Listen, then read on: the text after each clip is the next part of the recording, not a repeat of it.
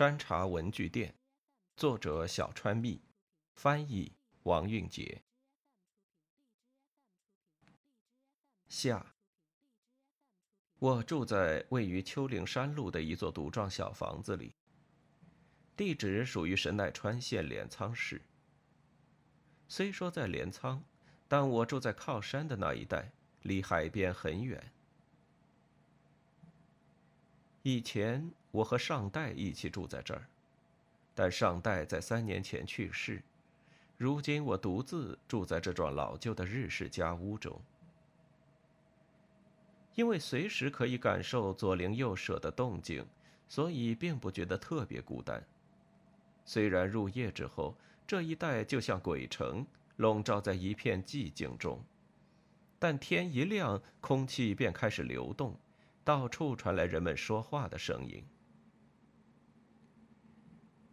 换好衣服、洗完脸后，在水壶里装水，放在炉上煮滚，是每天早晨必做的事。趁着烧开水的时间，拿起扫把扫地、擦地，把厨房、园廊、客厅和楼梯依次打扫干净。打扫到一半时，水煮开了。于是暂停打扫，把大量开水冲进装有茶叶的茶壶中。在等待茶叶泡开的这段时间，再度拿起抹布擦地，直到把衣服丢进洗衣机后，才终于能坐在厨房的椅子上，喝上一杯热茶。茶杯里飘出被炒过的茶叶的香气。我直到最近才开始觉得经幡茶好喝，虽然小时候难以理解上代为什么要特地煮这种枯叶来喝，但现在即使是盛夏季节，清晨要是不喝一杯热茶，身体就无法苏醒。当我怔怔的喝着经幡茶时，邻居家楼梯口的小窗户缓缓打开了。那是住在左侧的邻居芭芭拉夫人，虽然他的外表百分之百是日本人，但不知道为什么大家都这么叫他。或许他以前曾经在国外生活。波波，早安。他轻快的声音好像乘风破浪似的。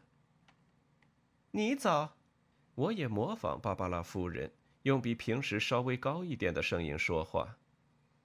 今天又是个好天气，等下有空来我家喝茶哟。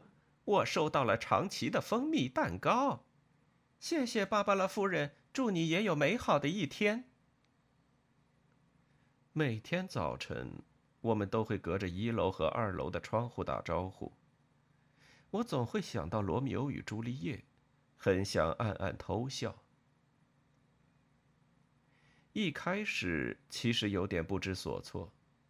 因为竟然连邻居的咳嗽声、打电话的声音，甚至冲马桶的声音都听得一清二楚。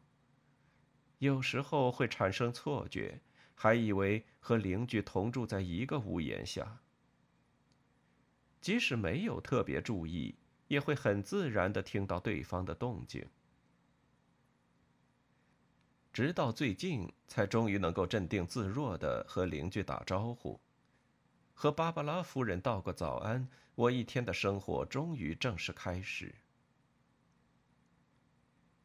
我叫雨宫鸠子，上代为我取了这个名字。名字的来历当然就是鹤冈八幡宫的鸽子。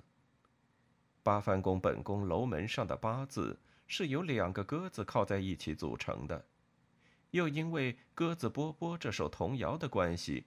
所以，从我懂事的时候开始，大家就叫我波波。只不过一大早就这么潮湿，真让人不敢恭维。镰仓的湿气超可怕。刚出炉的法式面包很快就变得软塌塌的，而且还会发霉。原本应该很硬的昆布，在这里也完全硬不起来。晾完衣服后，马上去倒垃圾。名为“垃圾站”的垃圾堆放处位于流经这一带中心的二阶堂川桥下。可燃垃圾每周收两次，其他纸类、布类、保特瓶和修剪的树枝、树叶，以及瓶瓶罐罐每周只收一次，周六周日不收垃圾。不可燃的垃圾每个月只收一次。一开始觉得垃圾分类分这么细，真是烦不胜烦，但现在已经能够乐在其中。倒完垃圾，刚好是小学生背着书包排队经过我家门口去上学的时间。小学就在离我家走路几分钟的地方。走进山茶文具店的客人，大部分都是就读于这所小学的学童。我再度打量自己的家。对开的老旧门板上半部镶着玻璃，左侧写着“山茶”两个字，右侧写着“文具店”。店如其名，门口的确种了一棵高大的山茶树，守护着这个家。钉在门旁的木质门牌虽然已经发黑了，但定睛细看，仍然可以隐约看到“雨宫”二字。虽说只是信笔挥洒，但玄妙入神。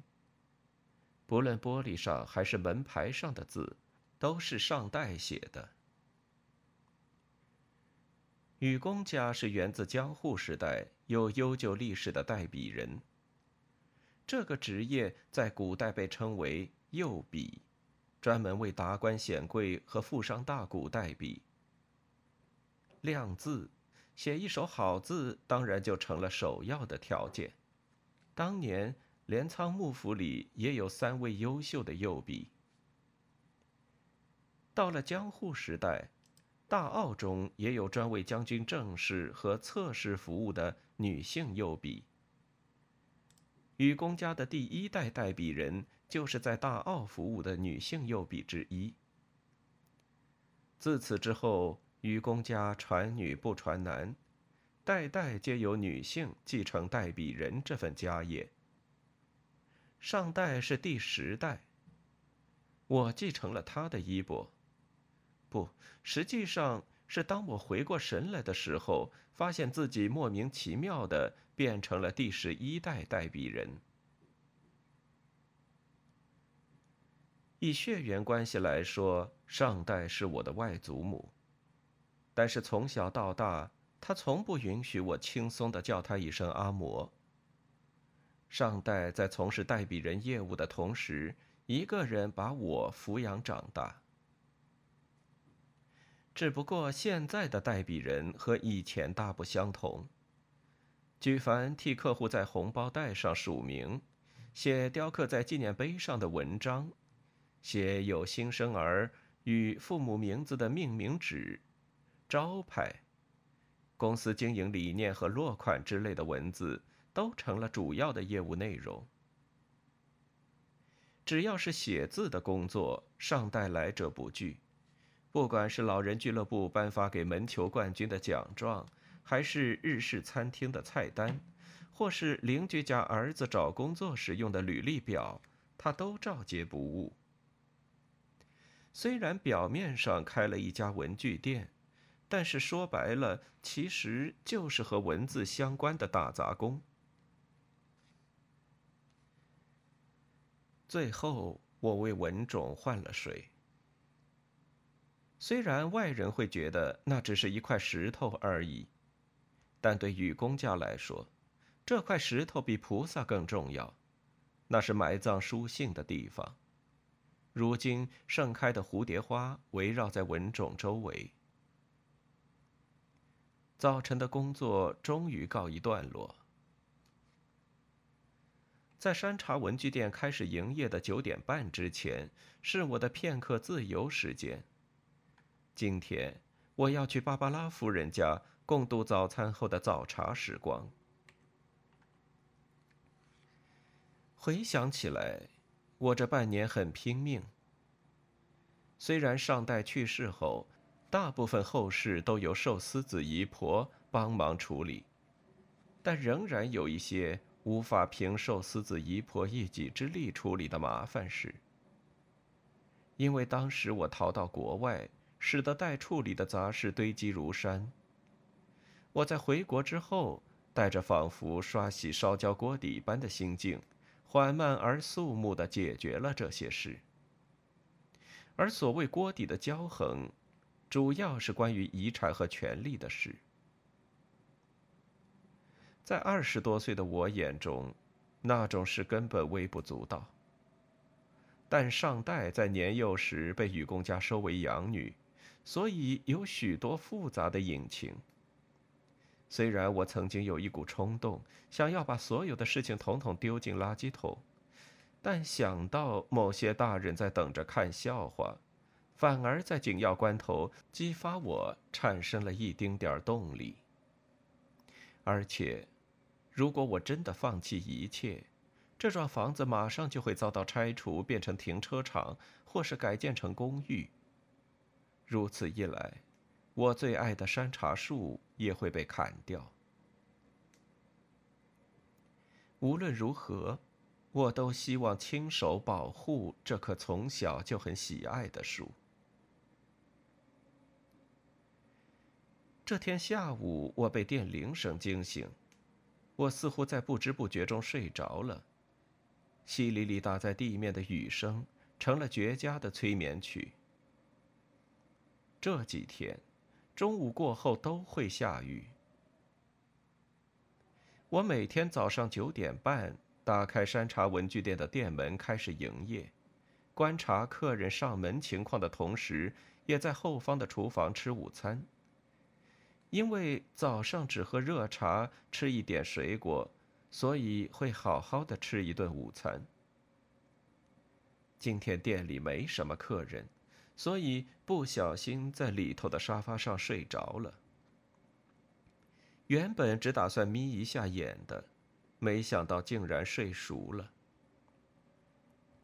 也许经过半年的时间，已经适应了这里的生活，不再感到紧张了吧？最近经常觉得很困。有人吗？女人的声音再度传来，我慌忙往殿堂跑去。刚才听声音时就觉得有点熟悉，一看到脸，果然是认识的人。她是附近鱼店鱼福的老板娘。哎呦，波波！渔福的老板娘一看见我，双眼立刻发亮。你什么时候回来的？他的声音还是那么干脆爽利，手上拿了一大沓明信片。今年一月份，渔夫的老板娘听到我的回答，立刻提着长裙的裙摆，单脚伸向另一只脚的后方，用搞笑的方式弯下身子鞠了一躬。没错，渔夫的老板娘以前就这样。我不由得怀念的回想起这件事。以前只要上代差我去买晚餐食材，渔福的老板娘就会把糖果、巧克力或花灵糖之类的甜食塞进我嘴里。她明知道上代禁止我吃这种甜食，却仍然硬塞给我。小时候，我经常抱着一丝幻想，觉得如果我妈妈是像她一样的人，我一定会很幸福。但是，虽然就住在附近，为什么整整半年都没见到她呢？这件事让我感到有点不安。老板娘笑着对我说：“我娘家妈妈卧病在床，所以我前一阵子一直待在九州岛。我们刚好擦身而过，所以就没见着。看到你很有精神的样子，真是太高兴了。”之前还经常和爸爸聊呢，不知道波波最近好不好？渔夫老板娘口中的爸爸是指她的丈夫。她丈夫几年前罹患重病去世了。我之前在加拿大打工度假时，寿司子姨婆用电子邮件告诉了我这件事。太好了，每年都有很多客人期待收到我们的盛夏问候卡呢。本来我还在烦恼，不知道今年该怎么办。幸好听说山茶文具店又开张营业了，我原本还不太信呢，所以过来瞧一下，真是太高兴了。渔夫老板娘一边口齿清晰的说着，一边把手上那沓明信片交给了我。那是邮局发行的夏季明信片，还可以参加抽奖。老板娘的字并不难看。就像是漂亮的雨衣，轻柔的在天空飘舞。但她每年都委托山茶文具店代笔，唯一的原因就是彼此都是从上代开始就建立了交情。那就麻烦你按老样子处理了，没问题。生意就这么谈成了。老板娘站着和我闲聊了一会儿。便离开了。无论是穿了多年的花卉图案围裙，还是及踝的白袜，或是夹住刘海的大发夹，一切都让我感到怀念。如今，于福这家店已经交给他儿子和媳妇管理，他本人则含饴弄孙享清福去了。老板娘有三个孩子，都是儿子。所以，他说不定是把当时还年幼的我当成自己的女儿般疼爱呢。